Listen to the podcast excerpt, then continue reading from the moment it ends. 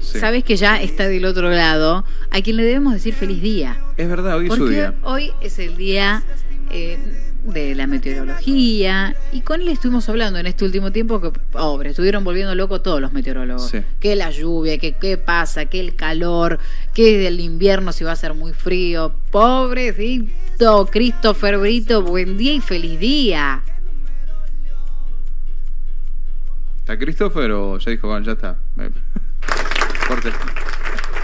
Bueno. Gracias, gracias por los Ahí aplausos. Está. Ahí está, feliz día, Christopher. Muchísimas gracias, realmente. ¿Cómo están ustedes? Bien, bien, bien, bien. Acá como todos, ¿viste? Y con, cara de, con cara de lluvia con o cara de sol o acá, acá generando un buen clima. También, no sabemos mucho qué cara poner, pero al mal tiempo buena cara también dice. Claro, todo tiene que ver con el tiempo, Christopher. Todo está relacionado con todo. Finalmente, bueno, anoche tuvimos algunas precipitaciones en la provincia, hubo algunas precipitaciones en la zona norte de San Miguel de Tucumán, donde fue una lluvia débil, pero lluvia al fin.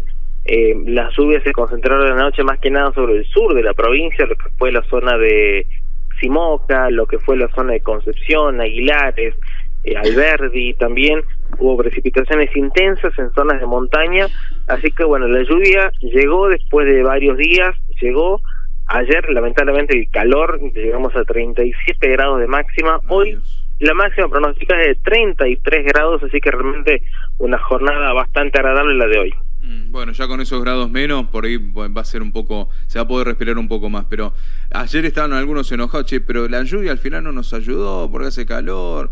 Carlos, ¿qué, qué pasó con Christopher? Hoy, hoy salió Álvaro, salió Álvaro Mejuto y dice, che, pero ocho gotas cayeron. Viste, al final el meteorólogo parece que tiene la culpa de todo. Estamos todos locos, Christopher. no, sí, es, verdad, ¿eh? Es verdad que llovió poco en algunos lugares, pero bueno, era era garantizado que la temperatura no es que iba a bajar demasiado tampoco, ¿no? No, habíamos avisado de un, de un descenso abrupto de la temperatura, al contrario. Iba a bajar muy lentamente durante lo que era la semana. Bueno, hoy finalmente la noche vamos a tener un importante tormenta la noche. Ya hay una alerta emitida por el servicio meteorológico. Así que bueno, al descenso lo vamos a sentir todavía un poco más mañana, ya con 28 grados de máxima.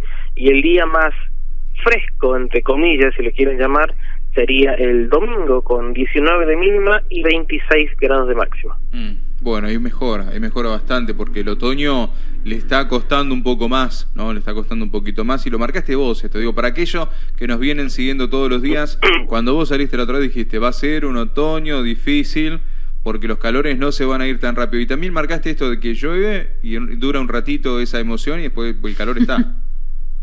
Sí, totalmente. Son es una época donde tenemos estas precipitaciones que sean justamente por aire cálido y luego ya la temperatura no baja para nada, ¿no? Mm. claro, claro. Y este efecto, eh, vos decías, bueno, va a bajar un poco la temperatura ahora, pero ya la semana que viene, ¿cómo, cómo viene la cosa? Por ahora, la semana que viene vamos a mantenernos todavía en un ambiente cálido con máximas desde el lunes y posiblemente hasta el viernes con valores entre los 30 y los 33 grados, ¿sí? Van a ver que el calor todavía no va a aflojar mucho, se va a mantener cálido, eh, pero esperamos recién hacia el último día de, de, marzo y los primeros días de abril, ahí sí ya un importante descenso de temperatura que nos dejaría mínimas de 11, 12 grados, pero como digo, todavía falta correr mucha agua bajo el puente, puede haber modificaciones, así que por ahora no lo aseguremos demasiado. Eh, bueno, es el día del meteorólogo, ¿no? La meteorología. De la meteorología. yo, puedo hacer una pregunta que tiene que ver con la profesión. ¿Por qué sos meteorólogo, Christopher? ¿Qué es lo que te llama la atención? Uf, la verdad, eh, son muchas cosas. Cuando me, varias veces me hicieron la misma pregunta y en varias charlas también me hicieron la pregunta y la respuesta que me lleva todo era mi abuelo. Eh, mi abuelo que hoy ya no lo tengo, pero era el que me incentivó por ahí a, a mirar el cielo muchas veces y también vivencias propias, ¿no? En, Aguilares, en donde yo vivo, sufrimos mucho las inundaciones, eh, sufríamos mucho de, de, perder cosas materiales justamente para causa de las inundaciones, y siempre era la pregunta, ¿por qué nadie avisa a tiempo? ¿Por qué no se, se investiga más? ¿Por qué no hay gente que esté involucrada en la meteorología? Y te estoy hablando cuando yo tenía 10, 12 años, ¿no?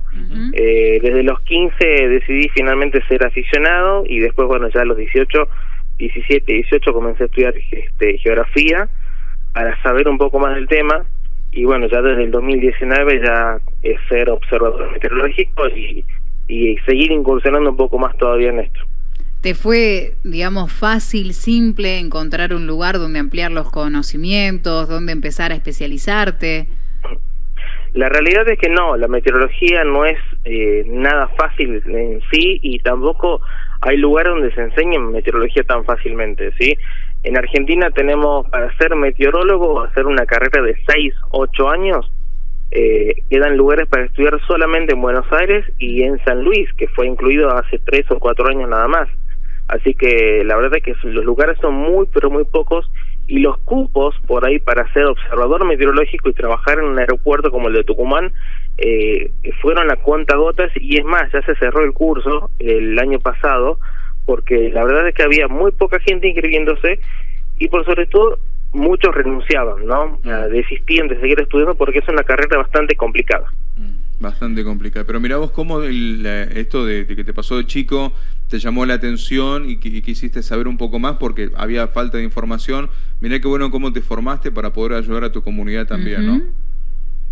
Sí, es como dije por ahí, este, lograr los objetivos que uno tenía en mente cuando era mm, cuando era adolescente eh, y finalmente concretarlos ahora ya teniendo eh, casi casi 31 años y, y, ver que todavía falta mucho y mucho por delante y, hay conocimientos por brindarle a la gente que, que desconoce, pero yo creo que el, el, aporte fue bastante significativo. Mm. Qué bueno, qué bueno, qué, qué bueno, digo, conocer esta parte tuya también, digo, para aquellos que nos escuchan, hay muchos jóvenes que nos escuchan a esta hora, van a la escuela, van a, arrancan el día, y que se hacen preguntas como vos también. Digo, cumplan los sueños, recorran ese camino. Christopher, mira, con esas dudas que tuvo de chico, de decir, bueno, ¿cómo saberlo antes? ¿Cómo poder tener una previsión de lo que va a suceder?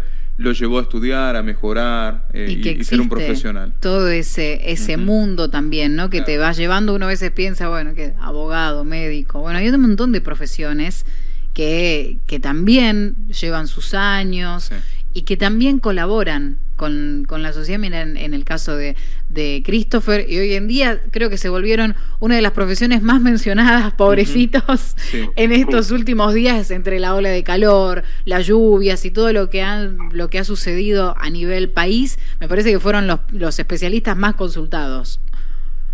Sí, la verdad es que por sobre todo lo que decías recién de el ímpetu de no no no bajar los brazos nunca, porque la verdad que el camino de, de llegar a lo que soñaba, a lo que soy hoy en día, no fue nada fácil, hubo muchas piedras en el camino, muchos momentos donde pensaba y te replanteabas, ¿está bien lo que estoy haciendo o no está bien?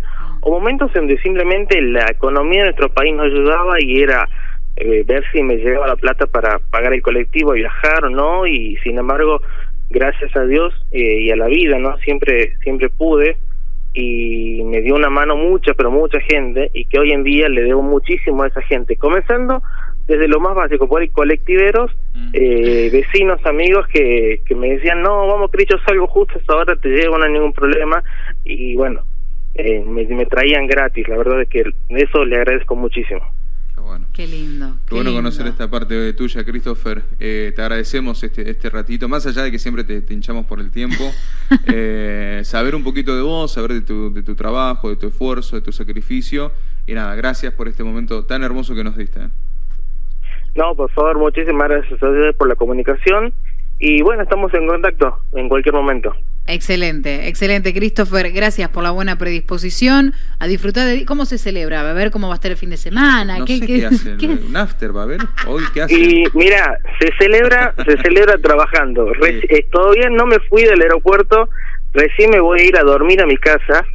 Eh, y ya mañana tenemos reunión porque, bueno, la semana que viene viene el, tema de los aviones cargueros al aeropuerto por el MotoGP.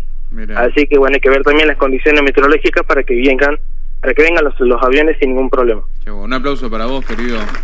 Merecidísimo aplauso.